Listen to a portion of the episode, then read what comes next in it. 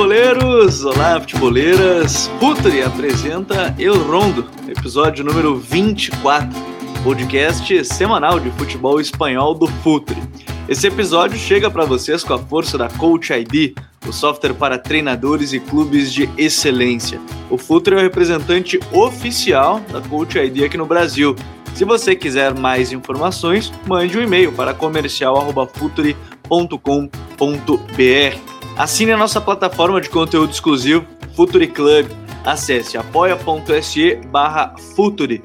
Conteúdo, comunidade e relacionamento por 12 reais mensais. E Futuri Pro, departamento de análise de mercado do scouting, performance e inteligência aplicada ao jogo. Futuri Pro, seu time ganha mais jogos e gasta menos dinheiro. Neste mês de dezembro, a toda o todo o departamento do Futuri Pro se movimentando para a janela de transferências que abre em janeiro. No episódio de hoje, eu, Gabriel Correia, estarei acompanhado deles mais uma vez. O trio que, como eles são dois madridistas, a gente pode dizer que é Casemiro, Tony Kroos e, e, e Luka Modric, mas como eu gosto de ser do contra, a gente pode falar que é um, um Sérgio Busquets, um Xavi, um Iniesta, pode falar que é um Gabi Fernandes que se aposentou, né? Grande volante na história do Atlético de Madrid, quem sabe, Coque, e aí o Griezmann mais adiantado, um Saul Nigues, mas enfim, estamos aqui com eles mais uma vez. Dali Vini Dutra, como é que tá, Vini? Fala Gabriel, fala Smack, olá a todos. Estamos aí mais uma semana para poder falar de futebol espanhol. Vai ser um prazer. Prazer será todo nosso para falar hoje sobre o Atlético de Madrid, um grande tema. Será que vai ser esse ano que Diego El Cholo Simeone vai conquistar mais um título. Smack Neto, dali Smack, como é que tá, meu parceiro? Salve Gabi, salve Vini. Vamos lá falar um pouquinho desse Atleti, que eu já, já deixando meu palpite, eu acho que esse ano vai, tá? Nessa temporada, aliás, vai. É, quem sabe, né? A gente não. Tem um grande detalhe também do Futre no El Rondo, principalmente, que é o selo Zika. Aqui não tem selo anti-Zika, que é o selo Zika. A gente fala alguma coisa e, enfim, no dia seguinte, no jogo seguinte, já tem alguns problemas. Lembrando até que a gente está gravando na segunda-feira do dia 30, o Atlético de Madrid vem de uma vitória sobre o Valência, e você deve estar tá ouvindo na terça-feira que o Atlético de Madrid enfrentou o Bayern de Munique. Se você ouviu antes do jogo, tudo bem, pode ser que você surpreenda. Se você ouviu depois, e aí digamos que o Atlético sofreu uma goleada, aí a culpa é nossa certamente a culpa é nossa. Se o Atlético de Madrid ganhou, também a culpa é nossa. Mas eu acho que é mais fácil, se o Atlético perder, a gente dizer que a culpa é nossa. Mas de qualquer forma, vamos invadir mais uma vez a cabeça de El Cholo Simeone.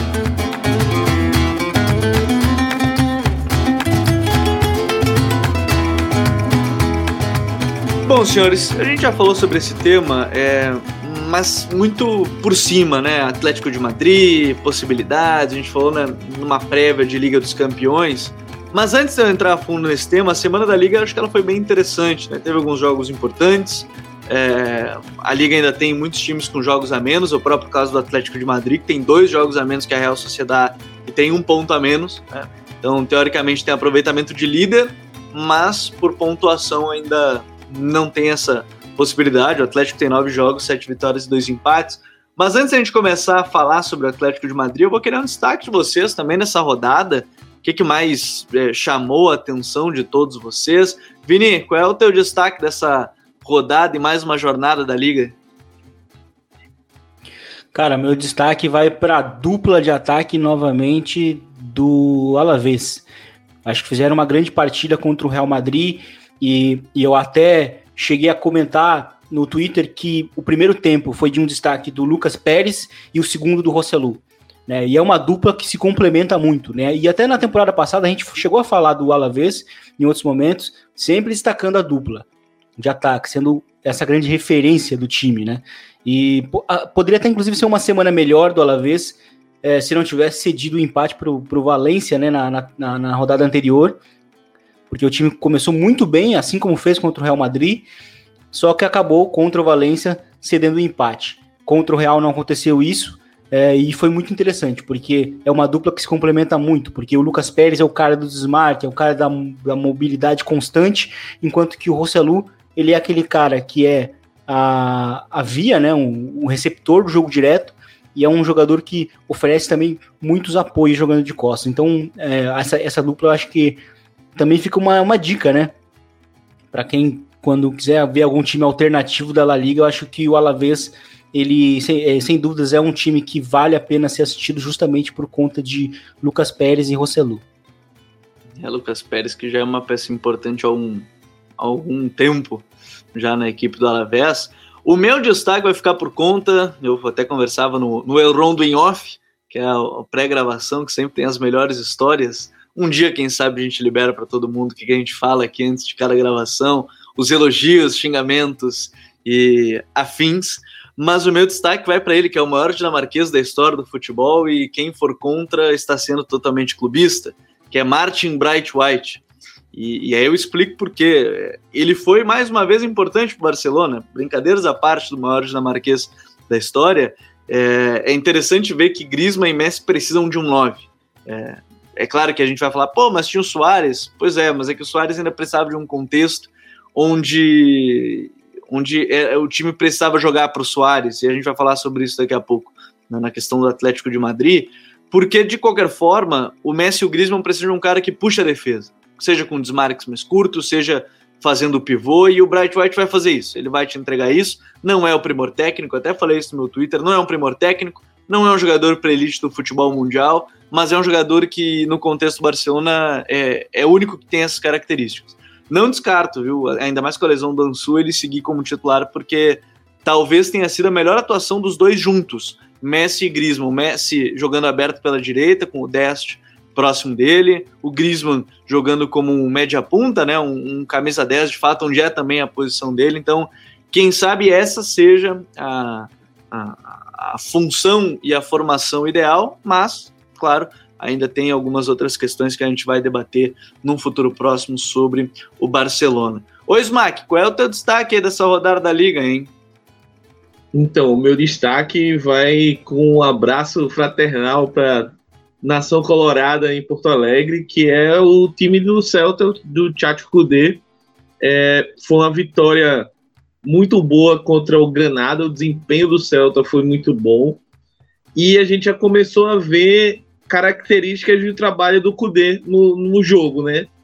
A gente foi assistindo aquela resenha ali no WhatsApp do Rondo e assistindo e vendo pontos muito claros, a plataforma de jogo, 4-1-3-2 ali, com, com muito claro, assim, o Celta bem definido, é, pressionando alto, muita mobilidade, é, os jogadores claramente extenuados ali no final do jogo, todas as características que a gente tá bastante acostumado, estava bastante acostumado do trabalho do Cudê no Inter aqui e an anteriormente no Racing, no Rosário Central, por exemplo, a gente já conseguiu ver no Celta, mesmo com pouco tempo de trabalho. E o Celta a gente vem falando alguns, algumas temporadas o quanto é um elenco ok, mas que sempre está ali brigando para não cair. E falta alguma coisa, a gente sempre acha que falta alguma coisa. E talvez o, o Kudê consiga dar essa estabilidade para o time, dar, um, dar uma plataforma interessante e uh, ainda faltam alguns pontos, né? Muito se fala de, de, uma possível contratação de um camisa 9, especulou o Mandzukic, vamos ver como é que vai ser isso, se vai chegar ou não vai. É, talvez alguém ali para reforçar a cabeça de área, né? Para dar um, dar um upgrade na posição. Mas eu acho que o, o Celta do Cudê, apesar da posição ruim ainda na tabela, né? Ainda está na 17 posição, na zona de rebaixamento, mas tem tudo para crescer muito na liga e eu não vou cravar briga por Europa, mas eu acho que é um time que pode incomodar bastante aí nas próximas rodadas. O Smack deveria ter avisado a todos os colorados que estão ouvindo que tem alerta de gatilho no que ele ia trazer de destaque aqui no episódio 24. Mas, senhores, depois desses destaques, a gente vai seguir também tentando trazer eles durante as próximas, é, os próximos episódios, as próximas gravações. Vamos falar desse Atlético de Madrid. É, a gente citava logo na abertura justamente a questão do, da posição do Atlético de Madrid na tabela do campeonato nove jogos, sete vitórias e dois empates, o que faz o Atlético, em aproveitamento, ser o líder do campeonato, porém em pontuação, por óbvio, por ter jogos a menos que a Real Sociedade, tem um ponto a menos que a Real Sociedade, mas dois jogos a menos. Né? Só que a gente chega no momento, ô, ô, Vini, que o Atlético de Madrid ele está a nove pontos da equipe do, do Real Madrid, está a seis, ou melhor, está a 12 do Barcelona, mas com um jogo a mais, então poderia ser nove? Poderia, mas por enquanto essa é a situação. A gente vê um, um Atlético, talvez de novo, dessa vez bastante competitivo, a gente já vai entrar nessas nuances do time em si, mas que entra ainda mais pelos tropeços da dupla Barcelona e Real Madrid, com muita chance de ganhar um título esse ano, né? Sim, o que é raro até para o próprio Barcelona. O Barcelona é um time que tende a começar bem os campeonatos e nos anos em que o Barcelona venceu, foi até recentemente, é, sempre se foi a diferença sempre foi que o time do Barcelona é, pontuava enquanto que Real Madrid e Atlético acabavam tropeçando.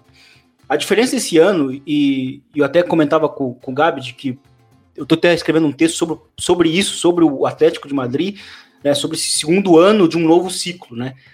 E é basicamente isso que eu vou acabar citando, e eu acho que isso é, uma, é a vantagem que o Atlético tem hoje. Se o time do Atlético hoje, a gente estava falando semana passada que a Real Sociedade é o time que melhor joga na La Liga, eu acho que o Atlético de Madrid está muito próximo também de, de, de, de, ser esse time, de estar de, tá nesse status. E, e muito por conta disso também, porque é justamente o segundo ano desse time, né? O ano passado o Atlético mudou muita gente, né? Muita gente saiu, muita gente chegou, e o Atlético fez uma temporada né, até de altos e baixos. É, teve seu ponto altíssimo que foi ali na Champions e tal, mas foi uma temporada de altos e baixos e que nessa temporada o Atlético ele realmente está dando um passo adiante em termos de ideias. E eu acho que a grande o grande trunfo do Atlético nesse ano é a evolução ofensiva. A gente vê um Atlético de Madrid que está atacando muito bem. É um Atlético de Madrid que está tá apresentando muitos é, mecanismos ofensivos e que, é, e que a gente consegue ver isso através dos números. O Atlético de Madrid tem dois jogadores que estão entre os cinco maiores artilheiros da temporada até agora, que é o João Félix e o, e o Luizito Soares. O Atlético de Madrid tem o segundo melhor ataque da, da, da La Liga e mantém né, a, solidez, a solidez defensiva que já é conhecida da, da passagem do Simeone. Só, só, só sofreu dois gols. Então, eu acho que o grande trunfo, grande passo adiante é isso, é essa evolução ofensiva. E que era algo pautado no Atlético de Madrid desde que o time chegou na final da Champions lá em 2014. O Atlético de Madrid sempre pensou em melhorar ofensivamente. Né? E muitos jogadores que chegaram, muitos reforços, eu até vou citar isso no texto, fracassaram, muitos jogadores bons até. Mas para esse ano chegou um jogador que era muito importante, né? É, que era um jogador que o Atlético necessitava muito, né? Muitos desses jogadores que fracassaram no Atlético de Madrid, ofensivamente, muitos deles são nove. E o Atlético de Madrid conseguiu um reforço importante, que é o Luiz, o Luiz Soares, que ele faz o que os outros atacantes não conseguiram fazer, que é uh, traduzir em gols as ocasiões que o Atlético produzia. E, e fora que é o segundo ano também do, do, do João Félix, tem sido um jogador diferencial, a adaptação do Marcos Lorente é importantíssima também, outro jogador que está muito envolvido nos gols. Então eu acho que isso são os motivos que fazem o Atlético de Madrid é, ser o, o, melhor time dentre os três, né? Dentro do grande trio. Eu acho que o segundo ano e essas mudanças ofensivas que o, que o Diego Simeone tem promovido são as chaves para isso. E de uma certa forma, né, Smack, eu quero começar justamente por esse ponto que o Vini citou, da chegada, que é o, o Luizito Soares, e a gente gravou um podcast justamente sobre, né, a, a troca, o, o Soares saindo do Barcelona, é, chegando no Atlético de Madrid. O Simeone talvez tenha conseguido de novo, é, e aí eu quero falar sobre a dupla contigo, João Félix e Luizito Soares. Tentar reeditar o que ele já teve com Griezmann e, e Diego Costa, tentar o que ele já teve com Agüero e Forlan. É, então, talvez seja esse o, o, o, momento, a nova dupla que tem o, o Simeone para brigar por um título, né? Exatamente. É, eu esse você foi citando as duplas e uma coisa que a gente às vezes não não pensa ou não lembra, né, é que o Atlético já tá na mão do Simeone meio que na segunda remontagem, o terceiro em dezembro ele completa nove anos. Simeone, né? A gente é, e assim, o Atlético, por mais que seja um time que está saudável financeiramente, ele é um time que é muito visado. Então, essas modificações elas acabam acontecendo e também pela questão da idade, etc. E é engraçado como ele estava faltando essa peça, o Soares, né? A gente, a temporada passada, Diego Costa praticamente não, não jogava por, por questão de saúde mesmo. E aí depender muito do Morata, e o Morata é um jogador de altos e baixos, é um jogador que eu particularmente gosto, mas acho que a, a ele é meio aquele jogador que é para sair do banco, para ser uma opção, não para carregar um time a um título, que é o objetivo do Atleti. E essa chegada do Soares foi um complemento perfeito aí para o João Félix, porque é um centroavante que precisa de muito poucas chances para guardar. É um cara que tem uma noção de espaço e de inteligência de jogo muito grande. E é um cara que vai ajudar muito nesse desenvolvimento do João Félix. Como você falou, ele está na segunda temporada. Foi um cara que também teve um começo bom, mas depois teve lesões. Então, o, a volta dele depois das lesões, ele chegou a ser um pouco criticado, ficar no banco um tempo. Mas é tudo isso é uma fase de adaptação. Eu vejo que o Atlético é, tá começando a crescer somente na, em termos ofensivos, como o Vini falou, e enxergo que esse é um momento em que, além desse crescimento do Atleti, os principais rivais vivem um momento ruim, né? Então, pode ser o, o, a grande chance aí.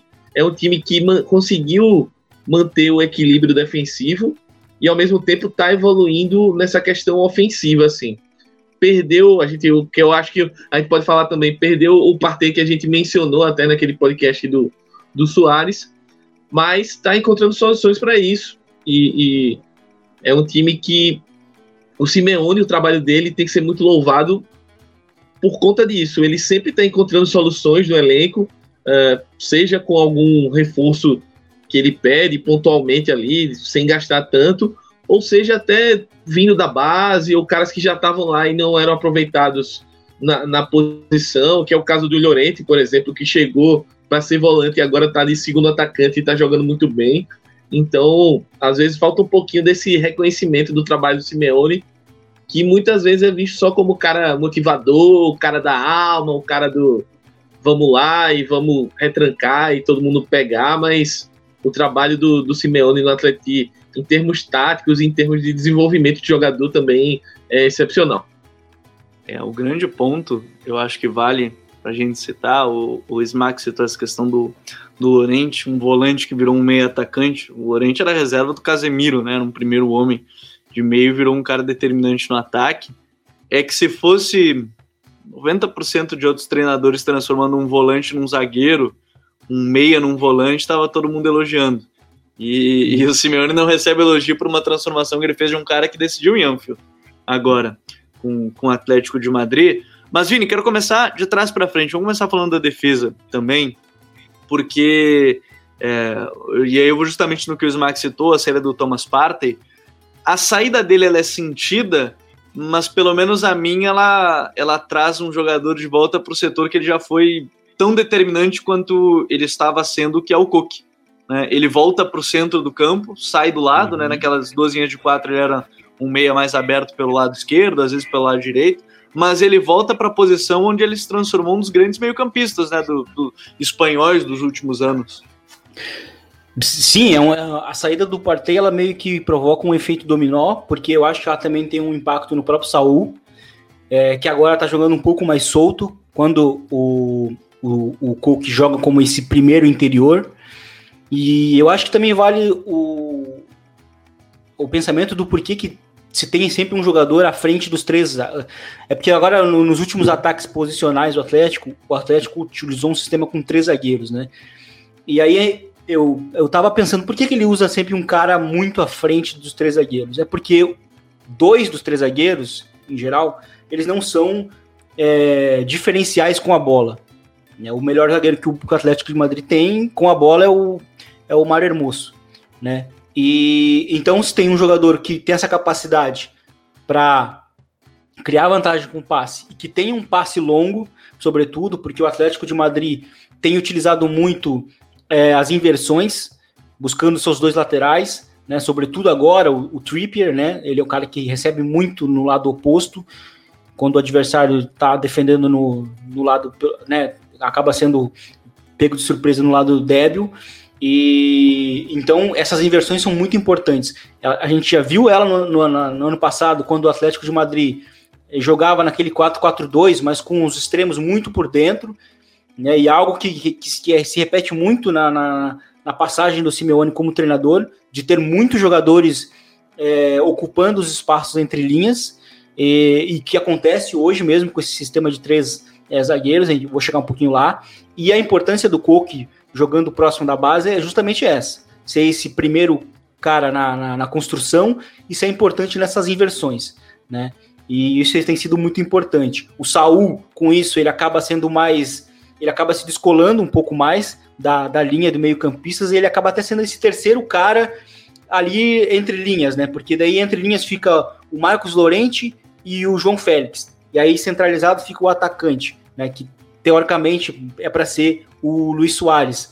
Então isso é muito importante para o Atlético de Madrid, essa, a maneira como ele pensa o ataque. Eu acho isso muito interessante. Inclusive, até pensando em jogadores que não são iguais, porque o Marcos Lorente, que a gente estava citando agora há pouco, ele é um atacante, ele se tornou um atacante de desmarques, né? ou seja, ele é um cara que vocês podem até reparar muito bem nos próximos jogos. O Marcos Lorente ele é, um, ele é um cara que busca muito o desmarque entre o zagueiro e o lateral esquerdo, naquele espaço intermédio ali, para ganhar a linha de fundo e fazer o cruzamento. O Marcos Lorente está envolvido em muitas dessas assistências nessa, na, no início de temporada. Então vamos ficar de olho no que ele consegue produzir. E outro ponto dele está jogando avançado é por conta das pressões altas. Quando o Atlético de Madrid pressiona alto, ele é muito importante nesse sentido, porque ele, como meio-campista, ele era um cara que saía muito para pressionar, mesmo sendo o, o, número um, né? Sendo o cara que ficava à frente da defesa. Então, é, a, o Simeone teve uma criatividade de ver um jogador que jogava como 5, né? Ele pegou as características que ele tinha como 5, que era de saltar em pressão e de ter uma boa condução de bola, né? Que, que é o que o Marcos Lorente tem, mas sendo utilizado lá na frente, né? Como um segundo atacante ou sendo o cara que joga é, como um extremo direito, né? Porque ele também é utilizado às vezes como extremo direito. Então ele, ele conseguiu enxergar isso e conseguiu adaptar no Marcos Lorente. Então, ele conseguiu construir um time muito coerente nesse sentido. E agora, com o Cook voltando para a base da jogada, ele teve novamente uma, a criatividade de enxergar: bom, perdi o meu, meu melhor passador. Inclusive, um jogador que não era um passador quando, quando chegou ao Atlético de Madrid. Ou seja, se tornou um grande passador, um grande gestor com o Simeone, que era o Thomas Partey. Perdeu esse jogador, foi para o Arsenal. E que agora o Simeone enxergou isso né, e pensou no Cook para né, para manter né, a qualidade na, em saída de bola, nas inversões. Então, acho que a recuperação do Coco tem sido bem importante nesse sentido e que indiretamente afeta o Saul também, que agora está jogando um pouco mais solto. Outra coisa que influenciou o, o, o Smack nesse jogo mais ofensivo que a gente citava, né, talvez o, o Simeone mais ofensivo dos nove anos que ele tem no comando, ele tem uma dupla de laterais aí que é, notavelmente é, é uma dupla ofensiva, né? Renan Lodi e, e, e o próprio Trippier, eles são peças fundamentais, mas tem me agradado muito também a evolução do próprio Angel Correa nesse time, né? Que agora parece que, ó, o Angel se encaixou ainda mais com a ausência do Soares, né, Smack? O, o Angel, inclusive, na temporada passada que a gente citou aquele probleminha com, com a camisa 9 ali, ele teve jogos de destaque é, cobrindo essa função, ainda que não seja tanto a dele, né? Ele é um cara que gosta mais de jogar como segundo atacante ali, ou fazendo as funções ali é, no, na linha de ataque um pouco mais atrás do centroavante, mas ele é um cara que está tá finalmente evoluindo assim, está apresentando aquele futebol que a gente esperava que ele desenvolvesse no Atlético. Ele sempre foi um cara ali de opção, de jogar jogos ali de Copa e foi ganhando espaço aos poucos e, e hum, da última temporada para cá ele vem em franca evolução, vem sendo um cara importante no elenco e aproveita esse gancho para falar também de outro ponto do, do Atleti, que é o elenco em si, né? Eu vejo o, o Atleti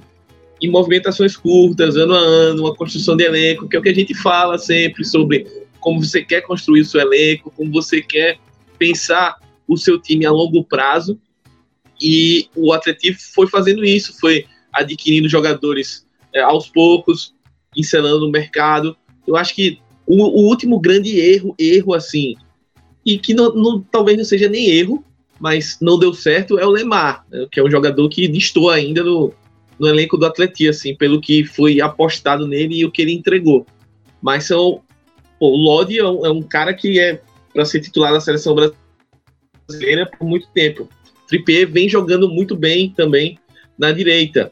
Uh, aí a gente pode falar do Felipe, uh, trouxe agora o Torreira, que eu acho que é uma contratação muito boa. Então, a Atleti, além de ter um time forte uma base forte que o Simeone já vinha montando e remontando, mas tem, tem aqueles jogadores de confiança, mas agora cada vez mais ele tem um elenco melhor para rodar peças e para não sentir tanto caso haja alguma ausência e consiga manter um bom nível né, para competir com as potências financeiras que são Real Madrid e Barcelona. Né? Se eles não têm. Uh, não estão vivendo um momento técnico tão bom, de desempenho tão bom, mas são clubes que têm condições de perder um jogador e repor no altura. Então a Atlético está conseguindo montar um elenco que consiga competir com esses dois de igual para igual. E seria até sacanagem, né, Smack, a gente não citar o Gianno Black, né? Nessa situação de, de formação de elenco, a gente citou a defesa e não posso deixar passar, o Black não deixa passar nada mesmo, então não poderia deixar passar essa questão do, do Gianno Black, talvez é, embaixo das traves, o melhor goleiro do mundo, Uh, e aí você tem que entender de novo, ah, mas o, o Black não sabe usar os pés. Bom, não é obrigação dele nesse time, então não tem por que pedir essa, essa evolução. Mas o Black se consolidando de novo, né? Como, como o melhor goleiro do mundo. Ele, ele é um cara que eu também considero muito underrated, assim. É um cara que nas discussões quem é o melhor goleiro do mundo tal, pouca gente fala, mas aí é que entra aquela história, né? Pouca gente fala porque pouca gente acompanha o Atletino semana a semana ainda tal. A média europeia não, não acompanha tanto. Mas o que o Oblak pega, e principalmente, por exemplo, na temporada passada que o time não estava jogando tão bem, estava travado. O que o Oblak garantiu de ponto para o Atleti não é. é. brincadeira, assim. É, mal comparando, é mais ou menos o que o Stegen faz no Barcelona, muitas vezes, assim.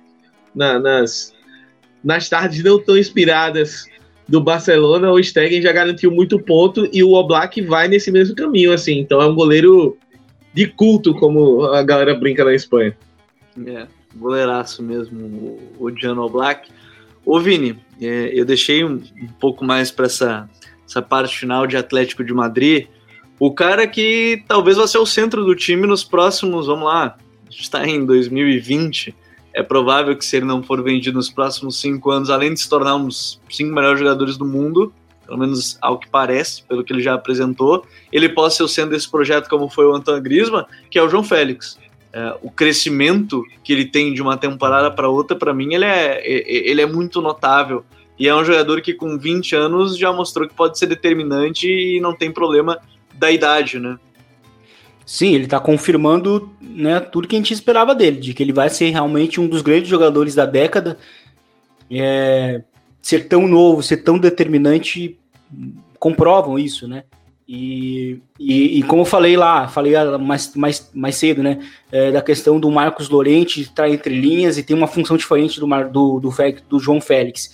O João Félix, ele é um pouco mais a pausa, ele é um cara que pode aglutinar jogadores ao redor dele, ele tem uma capacidade associativa também, ele tem o gol, ele tem a assistência, é, inclusive ele é o terceiro é, o terceiro jogador, né? Ele, tá, ele, é o top 3 da, da, da La Liga, né? Somado gol e assistência nessa temporada. E o time está se tornando o time do João Félix. Os jogadores estão, estão de fato, quando vão elaborar jogadas, é, estão realmente ficando ao redor dele. Ele, o time está funcionando como funcionava nos, nos últimos anos ali de Griezmann também. Era, basicamente era essa figura que, que, que o Griezmann representava para o time na, no, na, na, antes dele sair. Né? E, e, é uma figura que, que aparentemente o, o Diego Simeone é, se preocupa em ter no time, né? Porque é, o Griezmann não era esse jogador quando chegou no Atlético e o, o, o João Félix até sim jogava muito como falso 9, mas ele claramente evoluiu. Né? E eu acho que a gente está vendo um jogador que vai ser muito grande e que está realmente sendo decisivo, apesar de ser muito jovem. É, o João Félix é de fato um, um jogadoraço e muita gente discutiu o valor pago dos 120 milhões. Ele recebeu 120 do Griezmann, pagou 120 no João, mas ele tem já, já demonstrado toda essa sua capacidade é, como jogador. Agora, o, o, o esse time, é, num, num, certo momento, a gente começou a discutir, pô, mas Simeone é, tá gastando aí, a gente já citou essa questão de formação de elenco, mas agora, nesse atual momento, é um time que também agora já está mais calejado também, né, por uma situação, por exemplo, essa liga, apesar de no momento estar bem distante, os times aí 9, 12 pontos, é, dois atrás do da, um atrás da Real Sociedade, mas com jogos a menos. É um time que parece estar experiente para esses jogos mais complicados, né? Um time que sabe atacar também para jogos que, que vai ter que atacar. Não é um time que a gente está acostumado, ah, o Simeone é defensivo, não. É um time que parece que está pronto já. Parece aquele time que, ó, depois de todo o processo, parece que está pronto para esse momento de, de, quem sabe, buscar uma taça.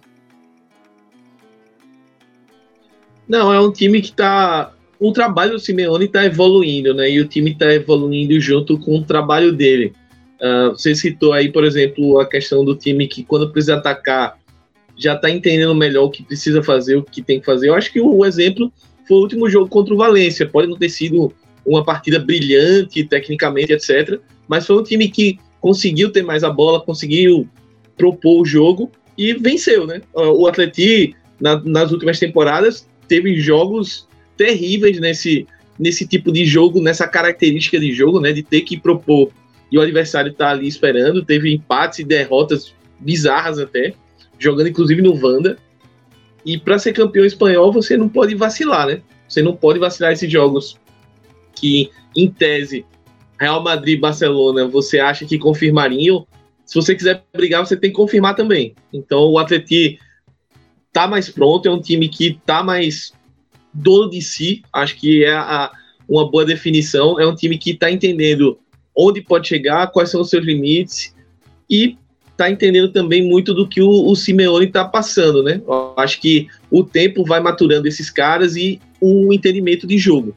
O, o trabalho do Simeone está sendo bem desenvolvido e com isso o time vai andando junto com ele e provavelmente é, vai evoluir ainda mais. Eu acredito que o Atlético ainda tem espaço para evolução, principalmente quando o Soares pegar uma sequência maior de jogos. Eu acho que isso vai ser importante para esse desenvolvimento ofensivo ainda, porque ele é um cara que, ao meu ver, é fundamental para esse para esse crescimento do João Félix nessa temporada. Eu acho que tem tudo para ser uma temporada do João Félix e o Soares vai ajudar muito nisso. Soares, o homem dos gols improváveis, né, Vini, para jogos difíceis. Exato, ele é um. E ele ainda é esse atacante, ele, ele tem seis gols em cinco jogos.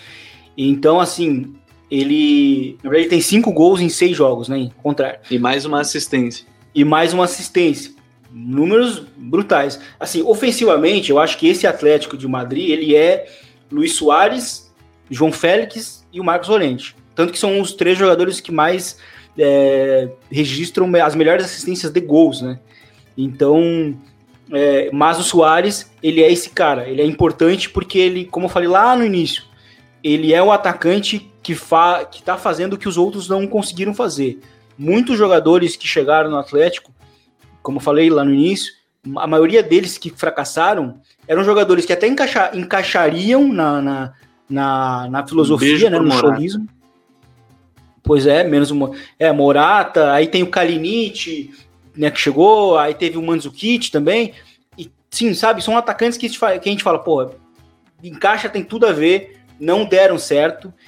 E o Luiz Soares, como tu falou agora, é uma questão de contexto, né? No Barcelona, ele não estava sendo útil por final de ciclo e porque pelo contexto tático também, né? Ele precisava jogar num time onde haveria compensações defensivas e existe compensação defensiva no Atlético de Madrid. Basicamente todo mundo defende a não ser ele. E é, o outro ponto curioso é que ele não tem muito peso no jogo em si do Atlético, mas ele é o cara que finaliza e, num, num, e, e ele está rodeado de no, três ou quatro jogadores que produzem muito. E ele está aproveitando isso. Ele é um cara que, né, ele é talvez para mim o melhor, o melhor atacante que consegue converter gols, finalizações difíceis. E eu acho que ele é um jogador que eu acho que pode ser muito decisivo em uma questão de título.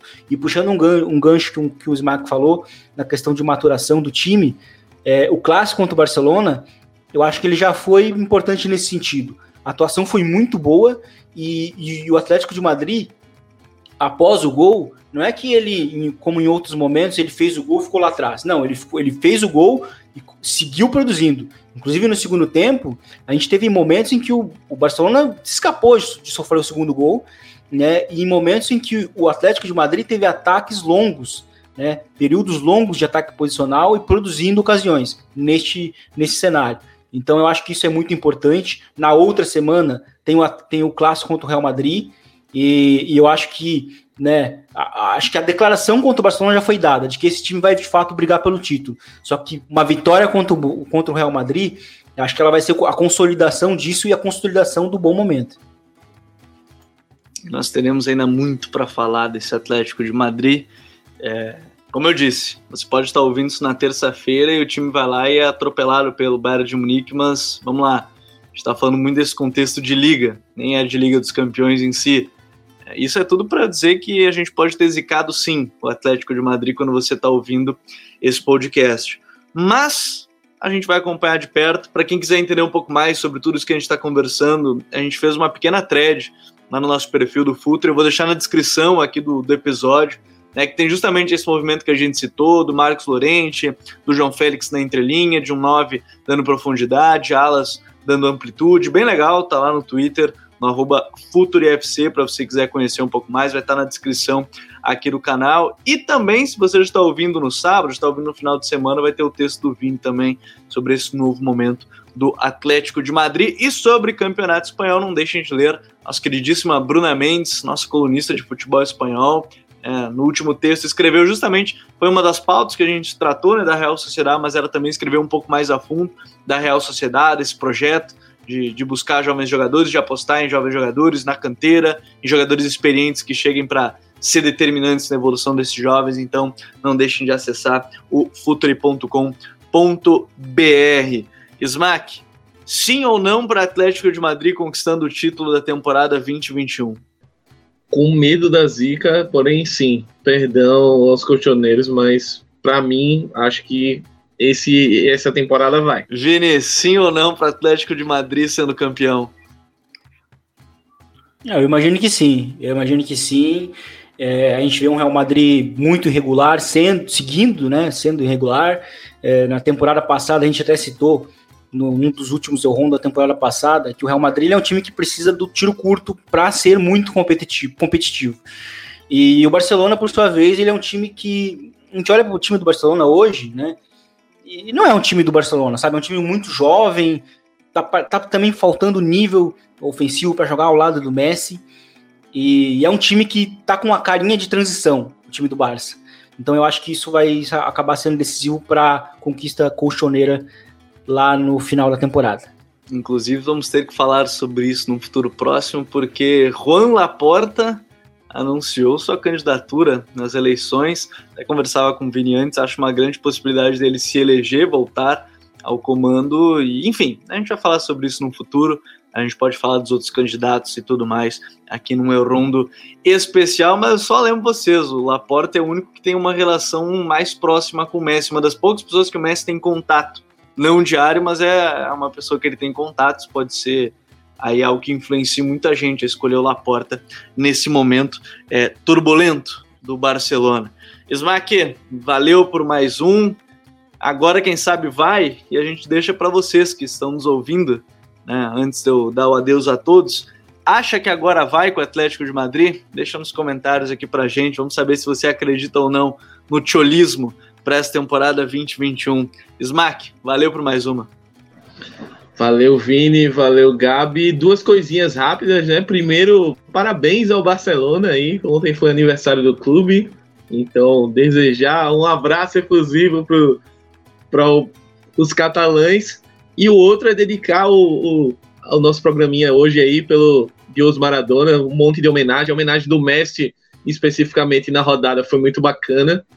Então é isso, esses dois adendos aí e até semana que vem. Vamos acompanhar dois dois joguinhos muito bons né, na rodada que vem: Celta e Atlético Bilbao e Sevilha e Real Madrid. O Lopetegui com a chance de cravar um punhal aí no, no, trabalho do Real Madrid que ele foi chutado. Para o Bilbao ficar melhor só se Dom Ernesto Valverde voltar. Vini, valeu por mais uma. Valeu, Gabi, valeu, Smack. Foi um prazer e até a próxima. E nós queremos mais uma vez, bem como o Smack disse, deixar esse episódio também em, em homenagem a Dom Diego Armando Maradona, que foi um cara que tem história na liga, né? Ganhou o Campeonato Espanhol, ganhou a Copa do Rei jogando pelo Barcelona, jogou na equipe do Sevilha e, bem, a homenagem do Messi acho que diz muito sobre o que representa Dom Dieguito. Até lá no grupo do Futuri Club eu deixei uma imagem que está servindo já de capa aqui no meu computador, que é essa justamente essa comemoração com a camisa do News Old Boys, lá da época de 93, do único jogo onde Maradona atuou com a camiseta do News, que é curiosamente o time de infância também do Lionel Messi. Muito obrigado a todos que nos acompanharam em mais um El Rondo, podcast de futebol espanhol do Futre, onde você acompanha tudo sobre La Liga e também a seleção espanhola. Até a próxima, voltamos na terça-feira. Tchau!